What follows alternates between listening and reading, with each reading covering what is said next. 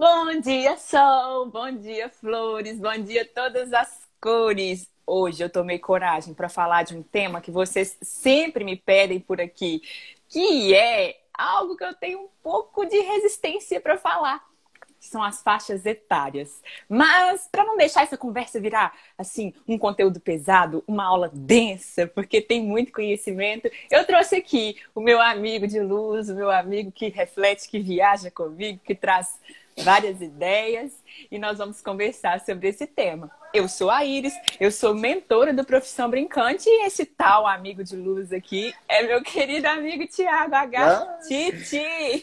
Titizinho, arrasou, amiga, na apresentação. Bom dia, bom dia, bom dia. Hoje vai ser uma conversa especial, eu penso. Acho que vai ser um dia especial, porque é um tema já, né, amiga, que você estava rodeando, e hoje vai ser dia da gente trocar ideia sobre isso. Eu sou o Thiago H, sou artista, brincante e várias outras coisas mais.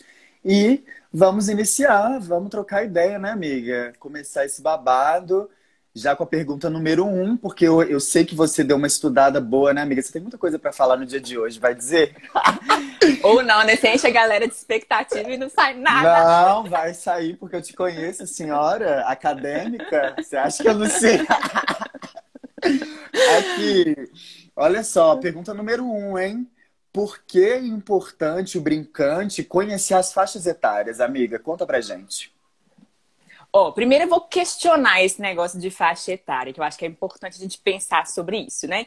Quando a gente fala de idade, né? A gente fala de faixa etária, a gente fala de idade, né? E quando a gente uhum. fala de idade, a gente fala de uma certa caixinha, né? De que cada criança vai estar dentro dessas faixas etárias vivenciando a mesma coisa, o que não acontece. O que acaba acontecendo, mas nem sempre igual, né? Olha, tem até um galo cantando no fundo. Mas, gente, é, eu queria que vocês pensassem que é, quando a gente fala da infância, no termo né, da, é, legal do, da lei né, que, de, que protege as crianças e adolescentes, a gente considera a infância como a idade que vai de 0 a 12 anos. Mas a gente sabe, né, que tem crianças aí com menos de 12 anos que deveriam estar usufruindo dos seus direitos de criança, mas que já se tornaram adultos, que trabalham e que vivenciam uhum. muitas outras coisas. A gente conhece crianças que estão em tal fase de desenvolvimento, mas às vezes estão dentro do espectro autista, né? Então, quando a gente fala de número, de idade, a gente quer deixar palpável, tem uma lógica por trás desse desenvolvimento, mas eu, eu acho que é um pouco peculiar a gente tentar definir toda a idade é, acontecendo sempre as mesmas coisas. Tem né, uma tendência, mas eu acho que nem sempre vai ser igual. Por isso que a gente divide essas faixas etárias por acontecimentos do desenvolvimento humano. E aí é muito legal a gente, enquanto brincante, entender um pouco sobre isso, observar um pouco sobre isso, para a gente entender como que a gente vai conduzir. Eu acho que não está muito ligado ao repertório. Tipo assim, a qual brincadeira eu vou fazer com cada criança? Qual brincadeira é melhor para cada idade da criança? Eu acho que está mais a ver sobre a condução desse repertório. Ou seja, de como o brincante vai conduzir diante de cada faixa etária, percebe? E aí é muito legal a gente conhecer esses marcos, conhecer é, é, essas fases do desenvolvimento, para a gente ficar com o nosso olhar mais atento e entender como que a gente vai puxar as brincadeiras. E aí, é claro, a gente entendendo isso, a gente dominando desse assunto, a gente vai conseguir fazer com que as nossas brincadeiras elas sejam mais assertivas, porque as crianças tenham mais envolvimento. Então, acho isso muito importante. E você, uhum. amigo, você enquanto um brincante, o que, que você pensa sobre isso, dessa importância das, das faixas etárias? Ô, amiga, tipo assim, velho, toda vez que a gente traz um tema aqui, isso acontece muito, assim. Hoje está sendo um outro dia que a gente trouxe um tema e que ao mesmo, no mesmo momento aí que você vai dizendo as coisas, isso vai trazendo novas informações para mim.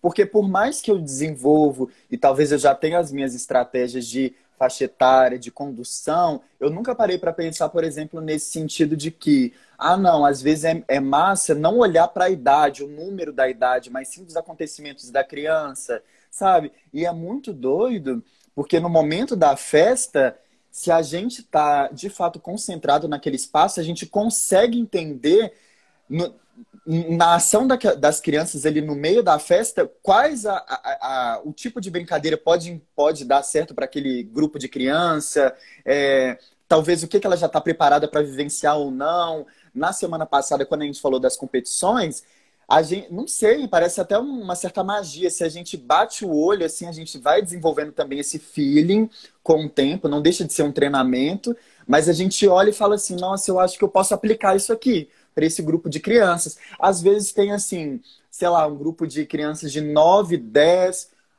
8 anos, mas às vezes tem uma de, de 5, de 6, que por algum por algum momento ali naquele instante da festa vai vai se adaptar àquela brincadeira sabe? Então é muito massa não ficar preso. Eu acho que é uma boa referência a gente se, se deixar levar com os anos e com a idade. Isso é uma coisa que não dá para negar, mas também perceber essas.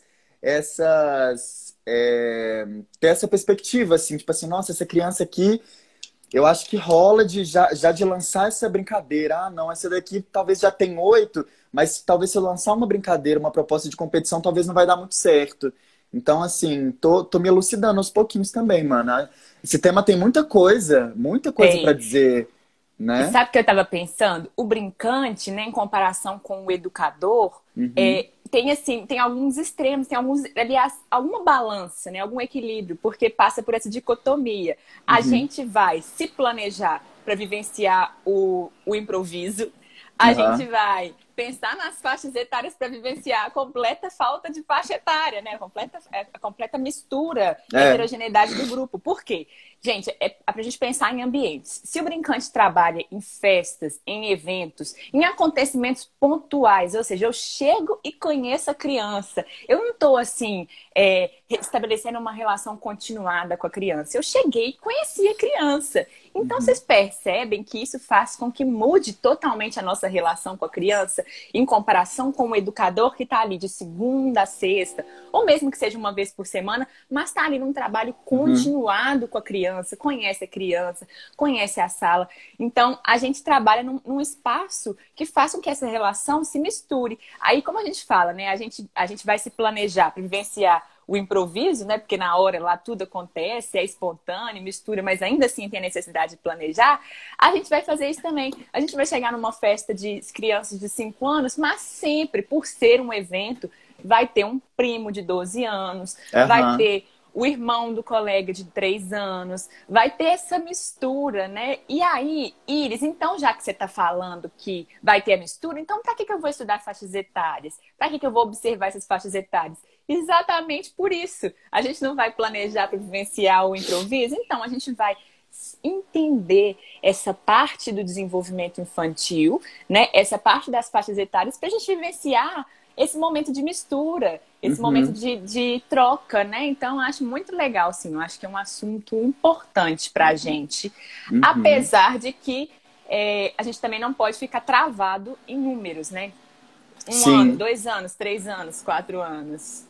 É, eu acho que a questão dos números ela vai se tornar uma referência, porque assim, se eu penso, a gente vai fazer uma festa, um evento, aí a gente pergunta e tal, a gente já vai ali no nosso planejamento, entendendo que na festa vai ter um, crianças de 6 a 10 anos, isso vai auxiliar de alguma maneira o nosso planejamento, escolha de brincadeiras, qual vai ser a ordem de atividades, mas isso só vai ser uma, uma, uma referência, assim, uma tendência que talvez, assim, olha, é propício de que aconteça isso, essas brincadeiras possam funcionar. Mas Sim. quando a gente chega no espaço, a gente vai conhecendo as crianças, a gente vai entendendo como malear isso, como a gente tira, coloca, nossa, essa brincadeira acho que não vai funcionar, essa criança tem oito anos aqui, mas ela super pode encaixar com essa, essa brincadeira aqui, que talvez esteja mais ligada na faixa dos cinco, seis, porque não? Ela está disposta, né? Então a gente vai sacando isso realmente também no momento da festa, assim, né? Maravilhosa. É. E aí, gente, eu tô jogando para vocês também que estão vendo a gente. O que, que vocês estão achando? O que, que vocês pensam sobre essa questão das faixas etárias, né? Uhum. Uma coisa que eu sempre chamo a atenção pra gente, que, que é brincante, aqui nos nossos podcasts, é o seguinte. A gente. Existe o olhar pedagógico e o olhar terapêutico, lógico. E eles estão sempre chamando para essa importância da brincadeira, para essas fases do desenvolvimento da criança. É, o que, que a brincadeira vai trazer para cada fase de desenvolvimento. E eu acho que isso é algo para além do nosso trabalho, porque eu acho que a gente está estudando a brincadeira como forma de, de um momento, vivenciar um momento. E tudo que vem para além disso vem como um bônus, né? Vem como uhum. que bom que veio, né? Que bom que isso gerou prazer, que bom que isso gerou tal habilidade do desenvolvimento da criança. Mas a gente, se a gente fica pensando nessa questão da habilidade da criança, focando nisso, a gente deixa de vivenciar a experiência da brincadeira. E acho uhum. que o nomo lugar do brincante, ele tem que estar tá voltado para essa experiência da brincadeira. Então, assim, uhum. chamar essa atenção para vocês logo de cara e para mim é muito importante. Uhum. Isso me faz pensar na semana passada, quando a gente estava falando do, da competição, que a gente estava falando, né, amiga, que é, algumas crianças talvez ali perdendo né, a competição lá, ah, vai ficar triste, vai, não vai querer brincar tanto e tudo mais. Claro que a gente vai ter uma, uma, um feeling de falar assim, olha, essa criança ficou desconfortável, o que, que eu posso né, ressignificar isso para ela, para não ser uma má experiência, mas também esse sentido de lidar com o fracasso, lidar com as emoções, quer dizer, até onde que é o nosso limite, né? Que a gente não vai parar a nossa atividade para poder debruçar naquela criança e falar, olha, né, e lidar somente com aquele, com aquele sentimento pessoal dela, né? E isso vai, vai muito no que você está falando de, de divisão dessa, dessa, desses ofícios. O nosso ofício quanto brincante, ele é estritamente uma experiência de um dia, de uma semana, não sei, de dias, dependendo se o evento né, for mais de um, de um dia, dois, enfim. Mas do educador, da educadora, é uma. Ela, essa pessoa, esse profissional, ele vai estar presente todos os dias, acompanhando todos os desenvolvimentos. Também vai ter momentos de brincadeira e tudo mais, mas vai ser uma, uma constante, né? O nosso a gente vai, reúne é, coisas e efeitos, ações e atividades que vai proporcionar uma, uma experiência massa, né? Num dia, talvez. Acho bom é. frisar isso, assim, eu penso. Sim, e no geral, quando, quando tanto o brincante quanto o contador de histórias ou o músico, ele quer pegar essa arte dele, quer pegar a brincadeira dele para fazer com que seja é, um objeto de ensino, para que traga uma moral, para que traga uma lição. Muito focado ali naquele objetivo, naquele resultado, eu acho que perde a experiência, né? Acho que uhum. perde o caráter da vivência ali daquele momento, né? Então. Uhum eu gosto de chamar atenção sobre isso para que a gente fique atento. Quando a gente estuda, quando a gente vê, quando a gente aprende sobre esses temas, é para a gente ficar mais confortável, para a gente ter uma um maior abertura, para a gente observar com mais amor. Não quer uhum. dizer que a gente vai pegar esse conhecimento e vai fechar os nossos olhos para parar de pensar sobre isso, percebe? Uhum. Porque às vezes a gente vai falar assim, ah, é isso e pronto, aí a gente para de observar com aquele olhar atento de quem está sempre aprendendo com as crianças, né? Exato. E se a gente vir e fala é isso e pronto, acabou, finalizei, é, tipo, é, é a questão da brincadeira, né? Ah, eu aprendi uma brincadeira, agora eu já sei, é isso, acabou, ela vai funcionar, já já sei conduzir essa brincadeira. Mas às vezes, assim, é, a gente conversou isso numa live, às vezes, assim, é um pega-pega, uma brincadeira clássica, mas só que na festa, dependendo da forma da condução, se a gente consegue flexibilizar essa brincadeira de algum tipo, da forma como a gente é, propõe essa brincadeira para as crianças, vai fazer toda a diferença. E se a gente ficar, ah, não, essa brincadeira é assim, é só assado, não vai, é fechado, é fechado assim e pronto. Esse assim e pronto, ele breca muito esse essas possibilidades das, de aprendizado com as crianças. Porque imagina, você tá lá fazendo alguma brincadeira, vem uma criança e fala assim, nossa, imagina se for assim, vamos tentar? E se pode ser uma experiência maravilhosa. E se a gente fecha isso, o que, que pode acontecer, né? Simplesmente, tipo assim, ah, não quero, Evita bloqueei. O... É. Não se permite viver, né? Exato, evitou sabe? Por isso que o planejamento é importante, porque também para abrir a essas possibilidades de, de flexibilização, sabe? Porque se a gente vai tão duro, tipo assim, é isso, eu vou seguir isso, isso, isso, isso, isso, isso, isso na festa, chega alguma outra proposta que talvez vai tacar o brilho de condão lá, ó, na hora, a gente vai se fechar, o negócio não vai funcionar, infelizmente, né? É verdade.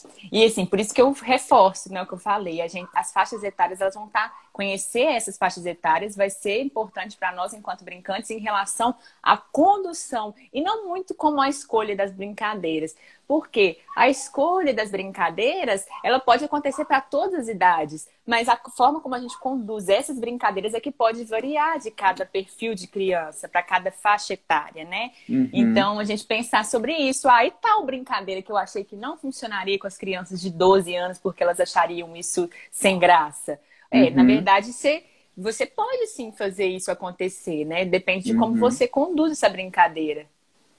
Condução é uma palavra-chave, é uma das, né, amiga? Vou te dizer, condução, palavra-chave. Matheus está falando. É, lá, se a brincadeira é de fato das crianças, elas também sabem, né? Tipo assim, sabem também que, como conduzir, como fazer, como propor essa, essa brincadeira, né?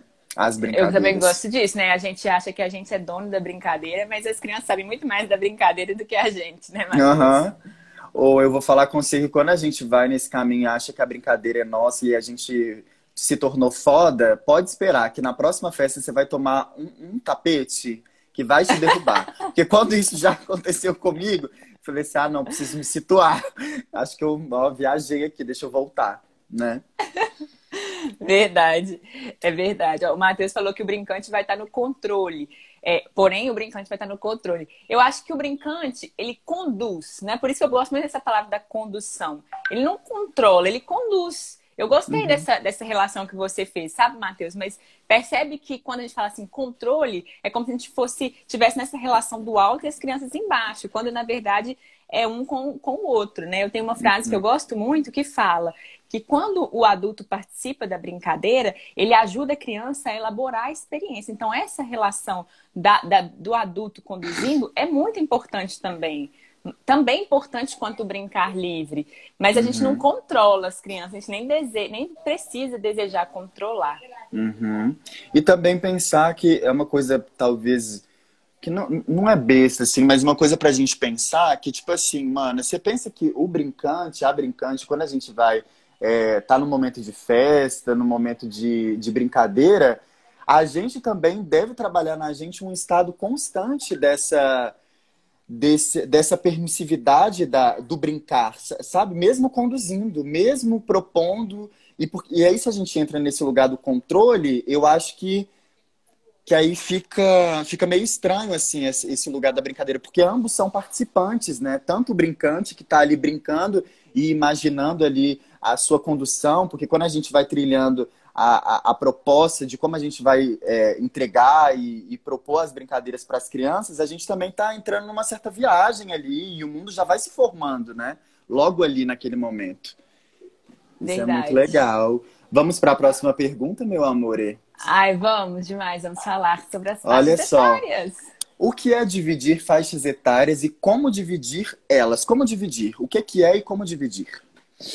Bom, é isso, né, que a gente já falou. Dividir as faixas etárias é a gente dividir essas através desse entendimento dos desenvolvimentos da criança, né? Do que, que ela está passando em sua experiência. É entender que nesses primeiros, do, primeiros 12 anos de vida, a criança vai estar tá passando por muitas mudanças. Então, o bebê, ele de um mês para o outro ele dobra de tamanho.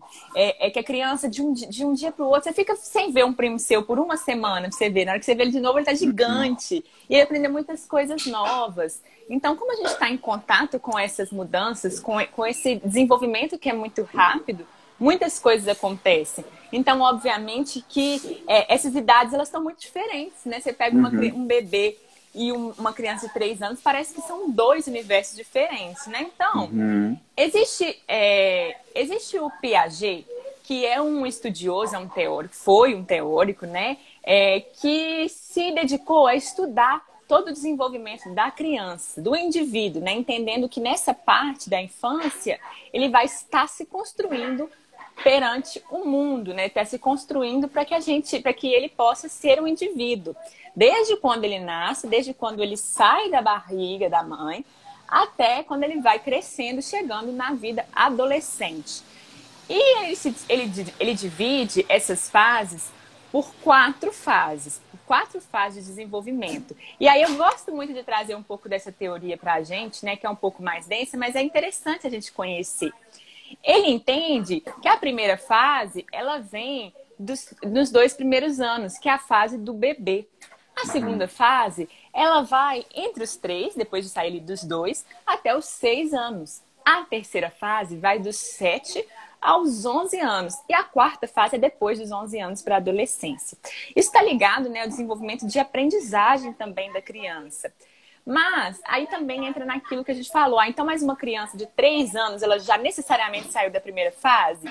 Talvez uhum. não, né? como eu disse, tem a questão de que quando uma criança ela está dentro do espectro autista, ela não vai seguir essas fases exatamente como está mandando a cartilha, né? Uhum. Então, assim, isso é um, um, padrão. de fases que todo indivíduo vai passar, mas que pode variar um pouco em relação à idade. Então, eles, quais são essas fases e como que elas acontecem assim, para a gente entender a brincadeira? A primeira fase, que, é os, que são os bebês, eles estão nessa fase do desenvolvimento sensório-motor. Sensório são as sensações, o tato, o paladar, o olfato, a audição, a visão, e o motor, que é mesmo pegar e fazer, que é mesmo experimentar através do tato, que é mesmo sentir esse, essa pega, sentir, né, ter, ter firmeza na mão, porque se você vê um bebê, ele vai pegando a firmeza, ele vai pegando o corpo, né, ele vai, vai se estruturando.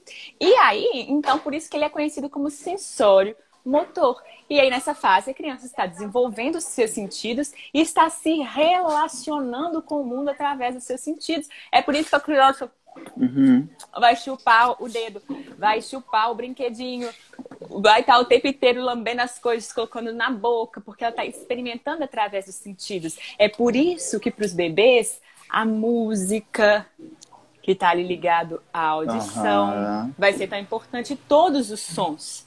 Quando você ri, aí a criança, ela, opa, escutei um som diferente. Sim. Quando você faz a criança uhum. vai se relacionando com esses sons diferentes, né? Quando ela vê também as suas diferentes expressões. Então, está muito ligado a esse sentido. E aí, quando a gente brinca, né, os espaços sensoriais, as festas sensoriais, esses ambientes sensoriais, são essas brincadeiras, né, que vão estimular os, as, esses sentidos das crianças. Ah, amigo, eu tô, eu tô tendo um pouco de dificuldade de te ouvir hoje, tá tendo um, um, uns barulhos aí. Amiga, mas tá dando para me escutar agora? Porque eu não falei tá. nada, eu não falei nada. Só tá passando o pessoal aqui na rua, é, caminhão, essas coisas. Entendi. Mas aí, é, voltando aqui na primeira fase, que são os bebês, como que a gente brinca? Como que eles vão brincar?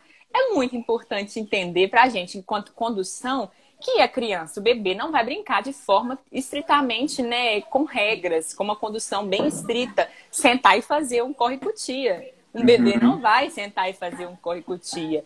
Então, quando a gente pensa nessa forma de conduzir, a gente vai deixar brincadeiras mais abertas, mais amplas, né? Assim, é, é esse tipo de brincar que vai ser é, mais livre mesmo. Então, Iris, se o brincar é mais livre, como que a gente pode brincar com os bebês, né? Porque o meu trabalho é conduzir. Você está falando que os bebês brincam de forma mais livre. Como que eu posso fazer isso? Bom, ao longo da minha experiência como brincante, eu aprendi a, a selecionar alguns materiais algumas músicas e levar para deixar as crianças experimentarem isso de uma forma mais livre e menos uhum. conduzida. Ou seja, eu pego vários instrumentos que eu tenho aqui, que são instrumentos é, chocalho, tanto instrumentos que eu faço, instrumentos com material reutilizado, quanto também outros instrumentos mesmo, o pandeiro, um agogô, algumas coisas que eu tenho aqui e levo, coloco assim numa caixa e deixo as crianças experimentarem. Se elas vão fazer, se elas vão pegar né, o, o pandeiro e sacudir, se elas vão bater na cabeça, se elas vão bater no chão, não me interessa. Se elas vão colocar na boca, não me interessa. Uhum. Interessa é que eles estão ali experimentando. Aí depois desse momento eu pego esse pandeiro e eu toco uma música com ele, por exemplo. Uhum. Aí eu vou estimular o, o, a audição. Aí eu conto uma história. Então eu acho que para essa faixa etária é a gente desapegar dessa expectativa da criança estar tá ali se, se se é, envolvendo nessa maneira, sabe? Se envolvendo uhum. dessa forma é, conduzida. Então, quando a gente pensa nos bebês, a gente pensa nessa fase sensório-motor. E a minha melhor dica que eu posso dar para vocês é que vocês preparem materiais que estimulem esses sentidos e deixem as crianças brincarem sem essa expectativa de que elas brinquem de forma conduzida. Ah, Iris, mas o contratante vai achar que eu estou ali à toa. Não uhum. vai. Se você pensou nisso, se você experimentou essa, essa, se você proporcionou essa experiência, é, tem o seu valor. Então a dica é: ah, monte uma caixa com instrumentos, com fantoches, com algumas. Vocês já viram algumas garrafas sensoriais que por dentro tem, por uhum. exemplo, uma água em cima e o óleo, sei lá, Sim. não sei qual fica em cima, que dá uhum. aquela, aquela bifase, né? tenha como você colocar, é, misturar algumas, o glitter, que ele vai lá para o fundo da garrafa quando Nossa, a criança sacode sim. o glitter mistura. São algumas dicas é, que vocês podem colher de materiais, vocês podem pegar materiais da natureza também. Uhum. Lógico que sempre pensando que a criança vai pôr na boca, então não pode ser coisa muito pequena para engolir. Então, entender sobre isso é mais do que entender quais brincadeiras vocês vão fazer, é alinhar as expectativas que vocês têm. Vocês não vão esperar de uma criança, de um bebê, né, de 0 a 2 anos, que ele sente com você. Se você tiver habilidade musical, prepare uma, uma roda de música com as crianças.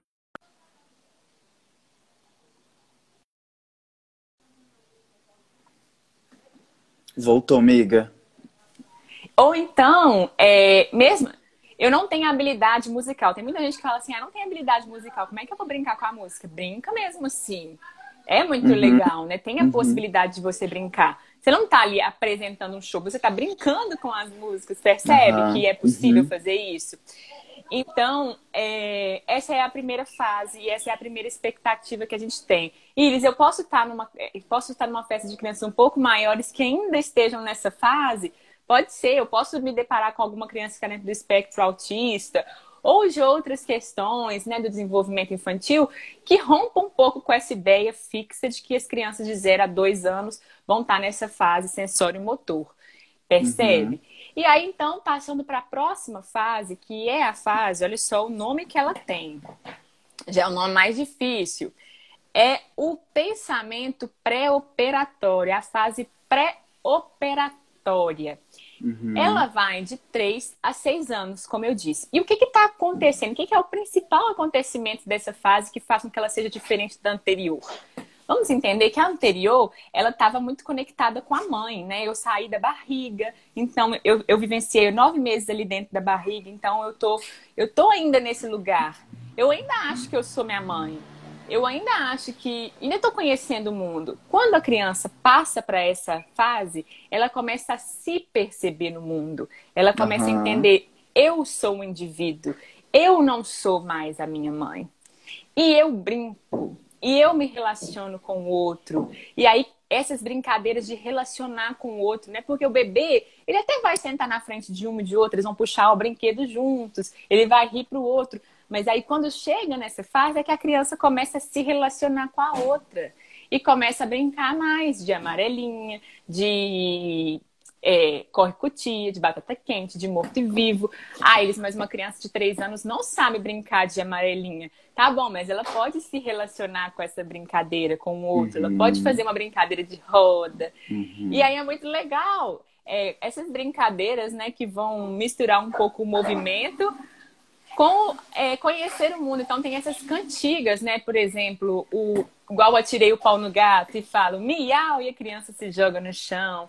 Tem uhum. aquelas brincadeiras, ontem eu vi, né, falando da brincadeira Serra, Serra, Serrador, que eu gostava muito, que está um pouco é, voltada ao vínculo que a criança tem com o outro. Então ela brinca com o outro, né? Brinca com a mãe, com o adulto. É, essa, todas essas brincadeiras de rodas, cantigas de roda, esses, essas parlendas, eu acho que são muito legais para a gente pensar nessa fase. Tá bom, mas a gente está pensando de uma fase que é longa, né? De 3 a 6 anos, se você tiver uma criança de 3 anos, tiver uma criança de 6 anos, são crianças bem diferentes uma das outras. É uma, uhum. uma fase um pouco mais comprida. Dentro dessa fase, a gente vai ter um espectro muito grande né, de, de variações de personalidades. Então, por isso que eu falo, entender pelo número é um pouco complicado. Quando eu tô com aquela idade de 3 ou 4 anos, eu gosto muito da imaginação. A criança nessa fase, ela está começando a, a se entender como indivíduo e aí também a se relacionar com esse mundo e aí a construir uma certa razão, construir uma certa, um certo, não é raciocínio, porque o raciocínio ainda é da outra fase, mas ela está começando a, a, se observar enquanto indivíduo e começar a aprender sobre esse mundo, aprender sobre essas vivências, né? Uhum. E aí eu gosto muito da imaginação. Por quê? Porque a gente estimula através das histórias, através das músicas, que a criança se conecte com a brincadeira. Então, mesmo que eu vá fazer uma brincadeira, por exemplo, é, uma brincadeira corrida dos zumbis. que vai fazendo todas as crianças sentadas, estão assim na parede, e tem uma outra lá na frente de costas, e elas vão andando, elas têm que pegar ele, que está de uhum. costas. Ele vai virando. Toda vez que ele vira, os zumbis param. E nessa corrida dos zumbis, é, eu posso fazer ela com criança de 3 ou 4 anos? Posso. Aí elas vão ficar bem estatuazinhas? Não. Mas como eu uhum. começo a conduzir, eu falo, todos nós aqui nos transformamos em um zumbi. Mas uhum. tem uma pessoa que é a única ser humana que resta nesse planeta de zumbis. E vocês uhum. têm que pegar ela para ela se transformar num zumbi também. E aí vem uhum. toda essa é, é, essa imaginação, essa construção através do era uma vez. Apesar de que nessa fase tudo para criança é real. Então, elas não têm muito, muita, muito discernimento para entender o que, é que é imaginação, o que, é que é verdadeiro. Então, ocorre essa, essa mistura do mundo imaginativo com o mundo real, né? Uhum. O mundo do conto de fadas que realmente acontece, né? Realmente das princesas. De fato, existe o Papai Noel, de fato, existe o Coelhinho da Páscoa, porque eles estão nesse lugar do de que não estão ainda muito entendendo que a imaginação é a imaginação uhum. e o uhum. real é o real. É diferente. Para eles é como se fosse uma coisa só. Percebe? Então, o que, que a gente vai entender dessa fase? A gente vai entender que nessa fase eles já não são mais bebês, certamente. Uhum. Ninguém precisa estudar isso para saber. Mas, e, e entender que eles já começam a entender as estruturas das brincadeiras, mas entender também que a gente pode conduzir sempre com essa imaginação, com essas histórias. E aí, boas brincadeiras para fazer com essa faixa etária são essas brincadeiras musicais, continua sendo também, mas trazendo esse mundo da imaginação e menos a competição. Lógico que pode trazer um pouco também da competição, como nós falamos, mas vai ser daquela. Eu acho que a palavra que vai trazer forte para essa faixa etária é a palavra relação a palavra vínculo. Então, quando ele começa a se entender como indivíduo, ele brinca com o outro. E quando ele brinca com o outro, ele está construindo vínculo. Então, essa fase é muito legal que a gente faça brincadeiras com o outro, não contra o outro. E aí, na roda, a gente faz músicas e a gente faz a batata quente. Enfim, tudo isso são formas da gente pensar para brincar com essa faixa etária. Mas sempre vou ressaltar não tem como a gente falar que essa brincadeira é proibida para os três anos ou que essa brincadeira só funciona para os três anos. Ou que tal brincadeira não é para os seis anos, não, é só lá para os onze anos. Uhum. A única coisa que a gente vai entender, por exemplo, são as limitações. Por exemplo, a limitação de que uma criança de 3, 4, 5 anos ela não está alfabetizada ainda. Então, uhum. não vou propor uma brincadeira de caça ao tesouro onde as crianças vão ter que ler as pistas, percebe? Então, é esse tipo de observação básica que nós, enquanto brincantes, temos que fazer e não uma expectativa de falar assim a tal criança está vivenciando tal fase do desenvolvimento. E o que é legal, né? Porque, assim, dentro da pedagogia Waldorf, você já ouviu falar dessa pedagogia Waldorf? Amiga, já ouvi falar por alto. É, é uma, uma pedagogia que tem crescido muito, né, nos últimos anos, que pede, que pensa no desenvolvimento do, do indivíduo através da experiência, da prática, e menos através do, do que vem para ele, do que entra para ele. Deixa ele se relacionar para aprender. E aí essa pedagogia, ela vem do Rudolf Steiner, né, que é um estudioso, que foi um, o percursor da antroposofia. E ele criou uma escola, agora eu estou esquecendo, é Áustria? Ô, gente, eu não vou falar onde que é, nunca posso falar besteira. Mas que era para os funcionários da fábrica de cigarro é, que se chamava Waldorf alguma coisa, e por isso que virou escola Waldorf. E hoje já tem mais de mil escolas espalhadas pelo mundo. E é uma uhum. pedagogia independente, né? uma forma de estudo independente. Geralmente os pais se unem para criar essas, essas escolas, enfim. Mas por que, que eu estou falando da pedagogia Waldorf? Né? É, a AD da Casa de Lua me, me, chamou a atenção de que eles entendem prim, o primeiro setênio, eles dividem o desenvolvimento da criança de 7 em 7 anos. E que nesse primeiro setênio, ou seja, do 0 aos 7 anos, a criança ela vai estar tá construindo é, a sua visão de mundo, ela vai estar tá se construindo fisiologicamente, emocionalmente, para depois se tornar esse indivíduo que vivencia as coisas por si só. Então é uma fase onde ela está se desprendendo dessa mãe, né, dessa ideia de que ele, é, ele é um, que ele é um só com a mãe e está passando por todos esses aprendizados. E nesse momento, olha o que, que essa pedagogia fala, por que, que eles demarcam tão fortemente esse momento? Eles entendem que é uma fase que não deve é, ter muito, é, muita conexão cognitiva. Ou seja, não é para pensar de forma cognitiva, e sim através das relações. E olha o uhum. que, que isso traz, olha a curiosidade. Dentro da pedagogia Waldorf, as crianças só vão é, ser alfabetizadas depois dos sete anos. E antes dos sete anos, elas nem sequer entram em contato com essa, fa essa fase pré-alfabetizatória, nem sei como chama isso, nessa fase uhum. de pré-alfabetização, que, que desde os quatro anos ou dos cinco anos, as crianças já começam a escrever as letras e fazer as sílabas. Então, é, a pedagogia Waldorf entende que esses sete primeiros anos, eles não devem gastar sua energia vital com esse pensamento intelecto, esse pensamento intelectual, esse pensamento cognitivo. E aí, é, o mais marcante de todo esse, esse essa fase do setênio é exatamente essa questão de onde ocorre ali entre os dois e três anos da criança que ela se entende como indivíduo. E aí é muito engraçado que quem cria, quem tem filhos, começa a entrar numa história aí de que, ai, ah, os terríveis dois anos, ah, o terrible two, o povo fala assim, virou moda falar sobre ah, a criança, quando ela está com dois anos, ela faz muita pirraça, ela grita, ela não ouve, ela não obedece. Por que, que isso acontece? Porque a criança ela começa a se perceber, ela começa a se manifestar como eu. Ela é a manifestação do eu. Eu sou eu nesse mundo não é mais a minha mãe, eu não sou minha mãe, isso dói. Eu não estou protegida o tempo inteiro, isso dói. Mas que bom, então vou conhecer o mundo pelas minhas próprias pernas. E aí, se minha mãe fala, se meu pai fala, não, eu não sou você, eu sou eu. Uhum. então, assim, ela é muito novinha, então isso não acontece de uma forma racional. Mas percebe que, que essa fase traz um marco muito grande, e quando a gente entende essa curiosidade, que não é uma necessidade do brincante entender, a gente começa a vivenciar essa relação é, de uma forma mais gostosinha, né? Uhum. De uma uhum. forma mais divertida.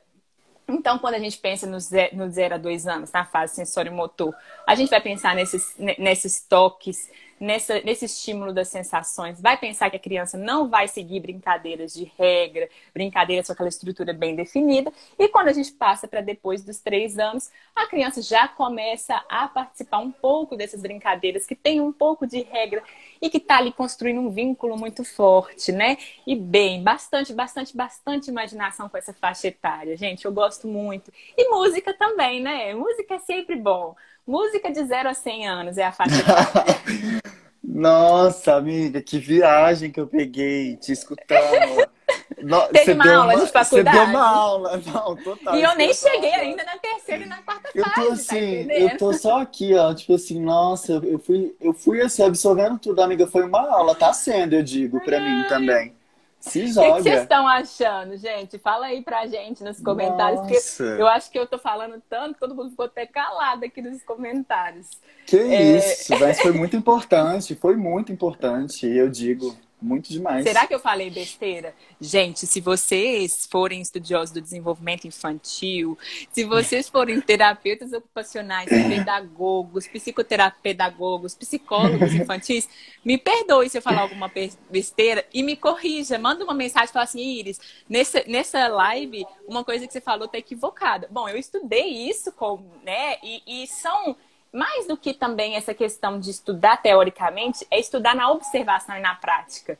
Porque uhum. tudo bem um, um, um, psicólogo vir falar que a criança de 0 a 2 anos ela está estimulando o sensório motor. Mas antes de eu ouvir falar disso na terapia, né, nesse é, conhecimento terapêutico do desenvolvimento da criança, eu já brincava com as crianças assim. Então, uhum. percebe, brincantes, que quando a gente observa, dentro da nossa experiência, a gente pode ir muito além do que simplesmente esses conhecimentos bem fechadinhos de que tal idade é assim, tal idade é assado. Uhum. Então, o maior aprendizado que vocês precisam saber saindo dessa live é exatamente isso, de que é, a gente tem um entendimento de que a criança está passando por vários saltos de desenvolvimento, está sempre aprendendo coisas novas, uma coisa de um dia para o outro, a criança de um dia para o outro é outra, Sim. mas que é na prática que a gente vai aprender, né? Uhum. Tem alguns comentários aí. Ai, vamos ver.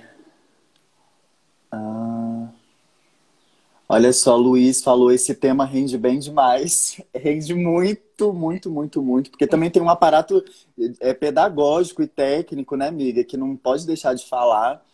David, Sim. maravilhoso, falou absorvendo essas sabedorias. Eu também, vi ao mesmo tempo que você. E o Luiz também. E é muito bom fala, é, falar sobre outros tipos ah. de pedagogias para abrir o leque de quem só conhece a tradicional. É isso. A pedagogia Waldorf, ela é uma é uma pedagogia bem interessante para a gente entender, para quem trabalha com criança, buscar saber. Bom, uhum. como eu não domino esse tema, né? Eu falei desse primeiro setênio, trazendo alguns conhecimentos que eu já tive, mas eu não sou uma estudiosa dessa pedagogia para poder falar com tanta propriedade para vocês.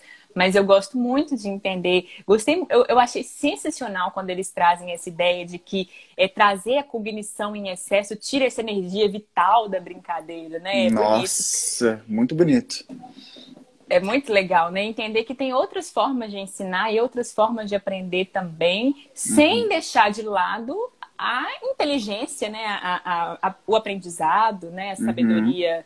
é, dessa inteligência, dessa cognição. Sim, uma, aí... amiga, uma coisa que eu queria falar super rápido é que também, você falou da, da inteligência, teve um um dia, um tempo, assim, que eu tava. Eu, eu vi um, um, texto falando sobre os tipos de inteligência, né? Porque nessa pedagogia tradicional, né? Da que, ah, vai na escola, tem as mesinhas, vamos lá, matemática, portuguesa, nananã. É, às vezes tem algumas crianças, por exemplo, que tem uma, desenvolvem, tem uma, uma certa aptidão por exemplo, para inteligência artística, por exemplo, para música, para dança, e talvez e isso muitas das vezes, na verdade, não é valorizado em, em muitas das escolas nessa perspectiva tradicional. Então, como que isso? Imagina só se essa, se a gente começar a abrir esse leque de pedagogias e valorizar toda essa, todas as inteligências, porque talvez uma, uma criança vai amar construir coisas, trabalhos manuais, a outra vai amar dançar, ou atuar, ou ler, escrever, desenhar, e como que isso não, é, não deve ser brecado é, em, numa aula de matemática, por exemplo, sabe? Tipo assim, nossa, olha que você está querendo. A gente está nesse momento aqui de aprender multiplicação. Por que, que você está desenhando? Sempre tem, né? A criança que está lá, está tá, tá numa aula e ela está lá fazendo o seu desenho e tal. Como valoriza isso também? Porque eu penso que se, se há essa valorização nesse tempo da criança, isso vai se potencializar muito possivelmente, positivamente na vida dessa, desse ser, dessa criança, eu penso, né? Verdade. Eu gosto uhum. de pensar nisso também e gosto de ir, de ir além. Acho que a gente também coloca, a gente se coloca em caixinhas, né? Eu não sou bom em matemática. Uhum. O que, é ser bom em matemática? Sim. Ser bom em matemática é, pode, você pode ter até dificuldade de fazer as operações, mas você consegue, começa a entrar na lógica dos números, a observar que se você coloca mais, você está adicionando. Isso é o pensamento matemático também, dependendo também. de cada fase, né? Uhum. E aí, quando a gente fala assim, eu sou ruim em matemática, a gente desconsidera que a gente tem várias habilidades desse pensamento matemático. Exato. Né? E a gente se bloqueia disso. E, e ah, eu, eu sou muito ruim com a linguagem. Mas aí, cara, você é músico, você está trabalhando com a linguagem, Sim. você é artista, você está trabalhando com a linguagem. Então, essa, uhum. a gente se. A gente coloca verdades absolutas sobre esse aprendizado, né? É, e uma coisa, o, David ele, ele colocou um comentário bem interessante, mas antes de ler, eu quero falar sobre isso, que eu, na época de matemática e tal, amiga, eu era muito bom, aspas, em matemática até a quarta, quinta série que eu arrasava nas multiplicações, fazia tudo, tudo, tudo. Na hora que começou as equações, aí eu comecei a me embananar. Mas eu sempre tinha um jeito muito específico de resolver as coisas que eu nem vou saber te falar como era. Mas eu só sei dizer que quando eu tinha lá alguma operação, algum probleminha lá para resolver, é, a minha mente, ela misturava aquele a, o aprendizado técnico e tal, olha, tem que ser assim, assado, tem essa fórmula e tal, só que eu dava um jeito que era meu para resolver aquilo. E eu lembro que alguns professores e professoras não valorizavam isso. Elas falavam assim: olha, não me interessa essa, essa maneira que você criou para poder resolver. Eu quero saber que você usou desse jeito aqui que a gente está ensinando. E aí, agora que eu tô me lembrando disso, assim, porque é isso, né? Ah, não sou bom, sou bom em matemática, mas olha só, eu criava alguns outros caminhos e que é, isso era entrando em contato com alguma inteligência minha que eu também desenvolvi durante os dias para poder resolver esse problema. E isso também, também é muito massa. Quando o David fala aí, ó, se aprende com o corpo, ainda há essa dicotomia de aprendizado intelectual e corporal, sendo que são a mesma coisa. Eu sempre estou pensando é, com o meu corpo todo. Nós estamos pensando com cada parte. Não é só a mente que pensa. Quando eu estou mexendo a minha mão, eu existo em cada ponta do meu dedo, sabe? Eu tô lá. O Thiago não existe só do pescoço para cima porque eu estou emitindo a minha voz. Só aqui, ó. Só sabe? Não tá aqui, sabe? Existe. Quando eu mexo o meu joelho, tem uma parte minha que está emitindo alguma, algum pulso e alguma energia de lá que eu também existo. Amiga, nós somos o dedo do pé, o joelho, a coxa. Somos interno e externo. Você viaja nisso? O corpo pensa totalmente. Quando a gente, eu acho que quando iniciar talvez essa, essa valorização do corpo pensante, não só mental, mas também com cada, com cada ação manual, com cada ação é, sei lá, com cada parte do corpo que se desenha e se faz também desenvolver inteligência, eu acho que vai ser assim muito foda. Claro que algumas pessoas, algumas pedagogias já valorizam isso, mas também é uma coisa da gente frisar. Olha só. Quem dá aula aqui, acha... querida? Quem dá aula, eu também sou acadêmico.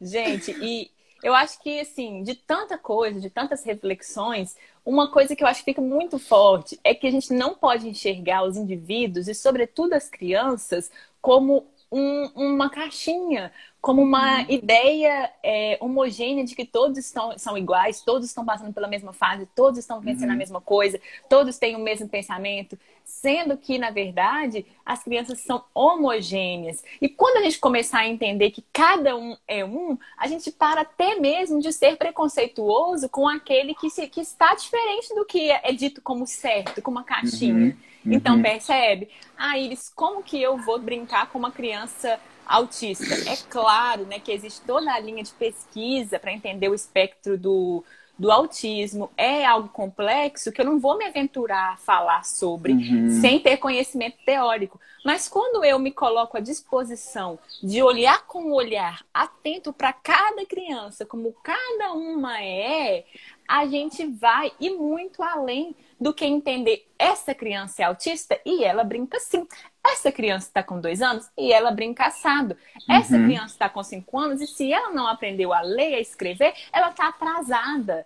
Então, uhum. gente, quando a gente entende que as crianças são cada uma uma, a gente vai muito além, porque a gente se coloca à disposição de olhar e de observar muito mais do que esse conhecimento teórico. Então, uhum. por isso que eu brinco. Iris, tá bom, se você está falando que cada idade é uma. Para que você está falando de fases aí, falando os números? Eu estou trazendo um conhecimento para que vocês se apropriem dele e a partir dele vocês façam as observações de vocês, né? Uhum, e uhum. aí, amigo, a gente precisa de ir para a próxima etapa, porque eu tenho só alguns minutos para falar sobre isso. Ai, amiga, apenas vá. Eu Nossa. tenho que falar agora hum da fase operacional concreto, que é a terceira uhum. fase do desenvolvimento, que é quando a criança entra lá para os 7 anos até os 11 anos, ou seja, ela está saindo do primeiro setênio dela, né? Dentro uhum. dessa ideia da pedagogia Waldorf. E como que essa criança brinca? Ela começa a ativar a razão dela, o pensamento racional dela. E é por isso que depois de ter construído as, as relações, a gente já começa a colocar desafios para essas crianças, né? É por isso que elas gostam de ser desafiadas. Eu não estou uhum. falando que o desafio tem que vir com a competição ele pode vir com a colaboração, pode vir com esse vínculo, mas é entender que né, essas crianças começam a, a também se sentirem desafiadas e gostarem desse tipo de desafio.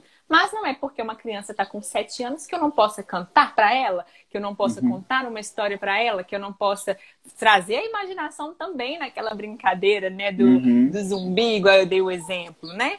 Então, para essa idade dos 7 a 11 anos, eu gosto muito de trabalhar com os jogos, os jogos de equipe, mas eu também gosto de trabalhar com as músicas, né? Então, é, ela vem com essa fase né, de certa. E é legal também que essa fase das crianças, eles começam a entrar num lugar assim, ah, eu já não sou tão criança, eu já não sou tão bebê. Tirando onda, aí, né? olha como eu gosto de trabalhar com, com essas crianças, no geral, né? Não é sempre assim. Mas eu gosto de trazer a brincadeira, né? Que é competitiva, os jogos, esses desafios, e depois trazer para algo bem lúdico, bem uhum. que elas enxergariam como bobo. E de repente eu tô vendo aquele marmanjo de menino de quase 12 anos ali passando por debaixo da corda com crianças Exato. de 5 anos. é tão uhum. gostoso. Eu adoro. Então, então, gente, até mesmo vocês é, permitir que a criança saia desse lugar de que eu quero ser adulto, porque mostrar para ela que eu quero ser criança. E uhum. eu gosto muito de brincar de corda, eu gosto de levar pés de latas para essa idade. Os origamis, né, são tão.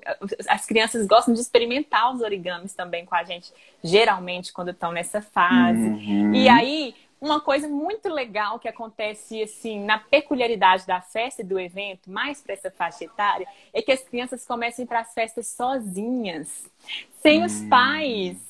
E aí, geralmente, Sim. quando a gente vai mais para essa faixa, é, vem às, às vezes convida a turma toda da escola, aí tem aquele grupão da mesma idade. Eu gosto muito de fazer os jogos teatrais também, por exemplo, de caminhar pelo espaço, de fazer os ritmos lento, rápido, de uhum. brincar de fazer alguma situação, alguma cena, né? Que tem alguns vídeos que eu ensino fazendo também aqui no Profissão Brincante, mas essa idade está bem nesse lugar, né? A fase operatória operacional concreto, ela acontece de 7 a 11 anos, segundo essa teoria do Piaget, do Piaget e ela vai estar tá desenvolvendo esse lado racional da criança, uhum. olha só.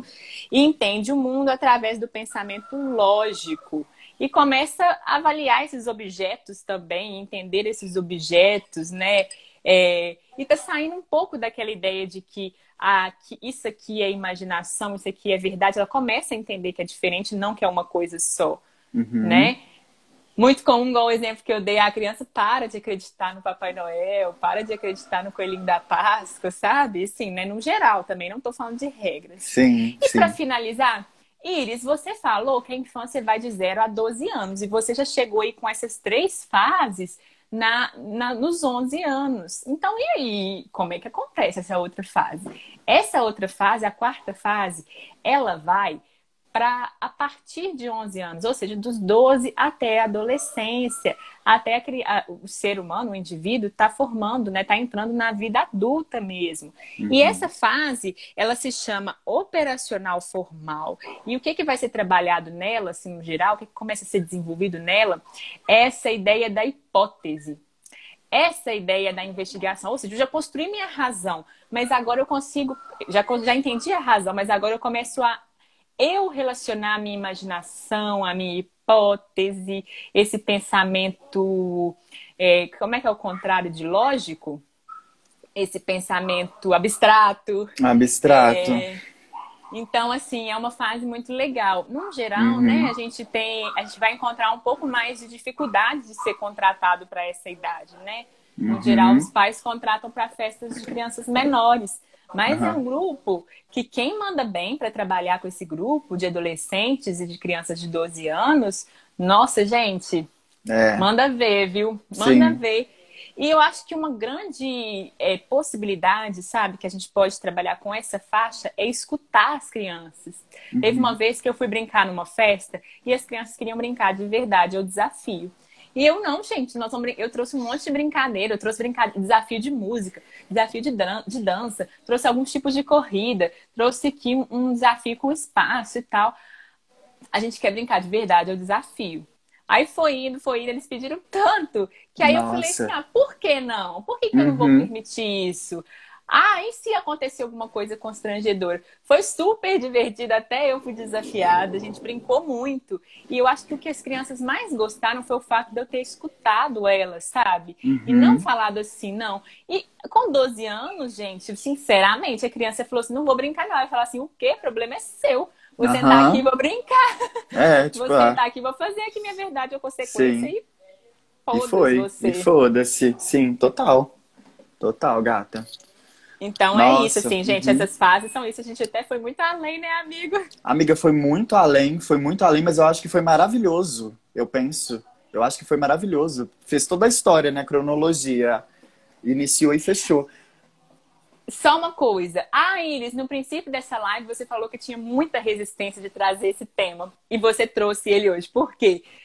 Porque, gente, é, é o que eu falei, sabe? Eu não, eu não acho que existe verdade absoluta em relação à brincadeira. E eu não quero que vocês saiam dessa live falando uhum. de que cada criança, é, com 0 a 2 anos, as crianças brincam com os estímulos sensoriais. Então, se a criança tiver 3 anos, ela já não brinca mais com estímulo sensorial.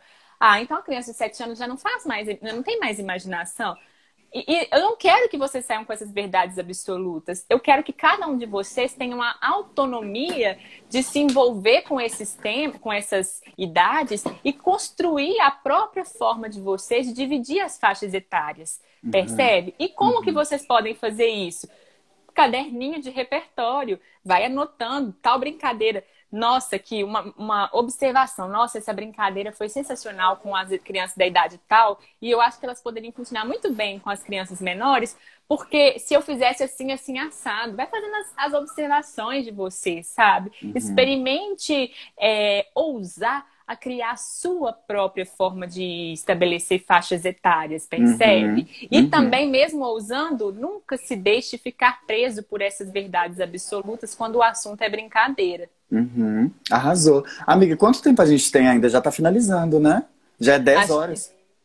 É, eu acho que está acabando, deve ter uns dois minutos só pra gente Porque falar. eu quero finalizar, é, pensar aqui uma coisa. Nossa, quando você estava falando lá no início lá da, das faixas e tal, é, você falou, me veio uma coisa na cabeça que é o, o, o tipo de, de como a criança e como a gente aproveita a brincadeira. Quando você estava falando da amarelinha, eu pensei assim, a amarelinha tem uma, uma certa regra, que tem os quadrados lá, e a gente vai pisando, vai, uma perna, tan, tan, tan.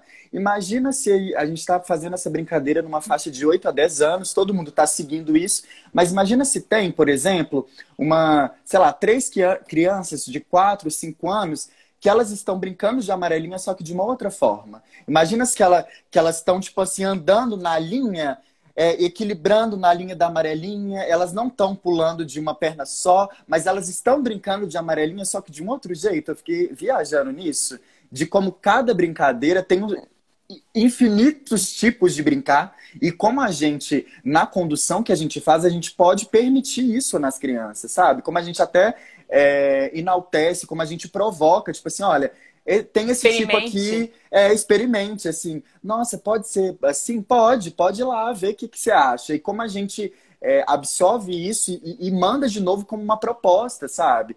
Nossa, eu acho que cada brincadeira, amiga, é infinita no seu modo de uhum. brincar, no seu modo de, de fazer, sabe? Eu fiquei pensando nisso muito, assim, na, nessa questão da amarelinha, por exemplo. E sobre essa mistura de idades, que é muito própria das, das, festas e eventos, né? Que vem um primo mais velho, vem o irmão do colega que é mais novo. Olha que aqui a gente, que, que o Luiz comentou aqui um pouco mais cedo. Ó, eu lembro muito da minha infância é, por querer brincar com a turma mais velha e por estar junto com eles fez toda a diferença. Uhum. Olha que legal, né? Tem também o contrário, né?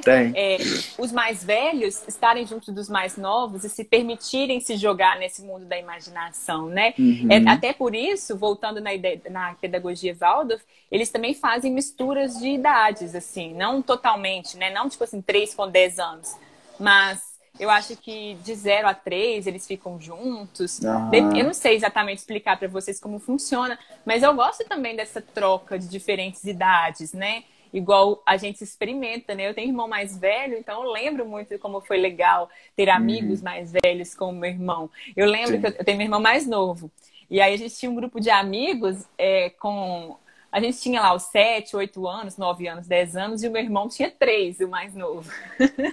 e ele era muito carta branca, a gente fazia muita zoação com ele. E ele amava estar com a gente, assim, brincando e correndo atrás e construindo do jeito dele. Uhum, uhum. Ai, amiga, falando esse, essa coisa da, da, carta branca, eu lembro que quando a gente. Eu tinha uns 7, 8 anos por aí, e aí tinha as crianças, a, a, as, os primos menores Aí quando a gente ia jogar videogame, a gente conectava os nossos controles e tal, a gente jogava. e eles, a gente dava o controle para ah, eles, só que eles não colocavam. Que sacanagem! Só que jogavam, entendeu? Era isso. Claro que depois de uma certa idade não colava. Mas só que depois, pô, o cara, o menino tá lá, tipo, quatro anos, três anos, era muito até tipo assim, nossa, eu tô fazendo isso, não sei o quê. Ah, se joga, sabe? Você tá aí brincando, a gente tá brincando também. Depois, quando chegou no 5, 6, aí foi diferente, não colou mais. Mas durante um tempo isso aconteceu, assim, né? Essa, essa interação da gente. Verdade. E tem, com certeza todo mundo vai ter um caso, assim, de mistura claro de faixas vai. etárias, uhum. né?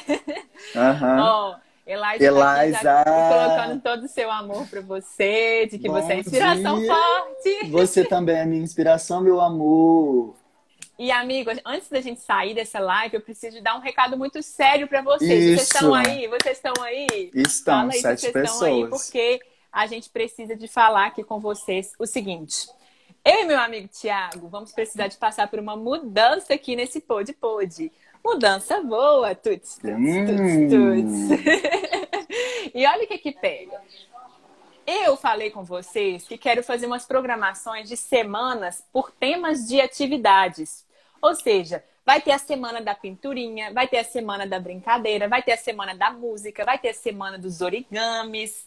Então, nós vamos, a partir da semana que vem, começar com essa programação aqui no Profissão Brincante. E o Pod Pod não vai ficar de fora.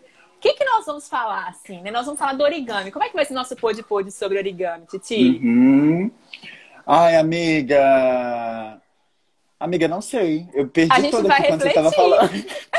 É, você tá falando aqui, amiga. Eu dei ah, uma. Amiga, eu, eu fui dar uma lida. É porque eu li aqui o comentário na hora que você me perguntou, não sabia de nada. Mas tá olha, tá bom, vai, ter, assim, vai, ter, o origami. Aí no nosso podcast a gente vai falar, a gente vai trocar, quer dizer, vai expandir sobre a, a, a atividade do origami. A gente vai trocar mais ideia, aprofundar como a gente já tá fazendo com todos os temas. Aí, ó. É isso mesmo, né? A gente vai falar assim, e aí, o que, que você acha sobre isso? As dificuldades, é. os desafios sem só essa parte técnica, né? Uhum. A gente vai além disso, né, amigo? Sempre fez bonito, vai. né? Fez, fez bonito. A gente vai girar, entendeu? Ah, não sei o que, pinturinha. Ué, a gente vai tacar no pod, nosso pod pod e vamos que destrinchar. Aquelas... a gente vai destrinchar, vai jogar um bate-papo, né, amiga? É isso, afinal de contas. Vamos jogar e Iris, o que, que você gosta mais? Por que iniciou as pinturinhas, hein? Da onde é, veio? É, Começou é, quando? Onde... É. Vai ser bem nessa vibe, gente. E a partir vai. da semana que vem, a gente começa com o tema de origami. E aqui no Profissão Brincante vai ter tutorial de origami, vai ter o nosso pod pod, vai ter aulas sobre origami. Então fiquem atentos. Mas nós também temos uma outra mudança que vai acontecer no nosso pod pod. Vocês estão Tem. atentos? Qual é essa estão. mudança, Titi? Vamos ver se você está por dentro. Olha, a nossa mudança vai ser que a gente vai mudar de horário do nosso podcast. Vai se manter ainda nas quartas-feiras, mas no horário das 8 horas da noite. 20 Arrasou. horas, gente. 20 horas, horário é. de Brasília. Uhum. Por quê? Porque, gente, eu estou passando por uma obra do lado da minha residência e que está muito instável. Esse horário de 9 horas tem dia que está silencioso e tem dia que está é. uma quebração. E eu estou com muito medo disso interromper aqui nosso fluxo de pensamentos e atrapalhar. Então, nós vamos uhum. aproveitar essa mudança que nós vamos entrar nessas semanas das atividades. E meu amigo Titi topou para a gente passar o nosso podcast para a noite. Uhum. Ou seja, olha a pamonha! É. É a pamonha com queijo e mingau de milho verde. Temos aqui os sucos de mingau de verde. Oi, gente. Ai, amiga. Eu Bom acho dia. que essa é a nossa deixa. É, ou seja, Semana gente, quarta-feira, próxima quarta-feira, às 20 horas ou 8 horas da noite, ó. Finalizou. Pra mim é isso, amiga. Deus funciona. quem não entendeu, quem não entendeu essa piada do Deus Funciona, precisa de ouvir nosso último podcast da semana passada. É Beijo, isso. gente. Beijo, Beijo meus amores. amores. Até mais. Olha a pamonha, pamonha. Amiga, Cancela. eu não vou nem falar nada. Eu não vou nem falar nada. Eu, vou eu não sair. quero ser eu derrubada. eu vou sair, eu vou sair. Tchau, gente. Beijos. Obrigada.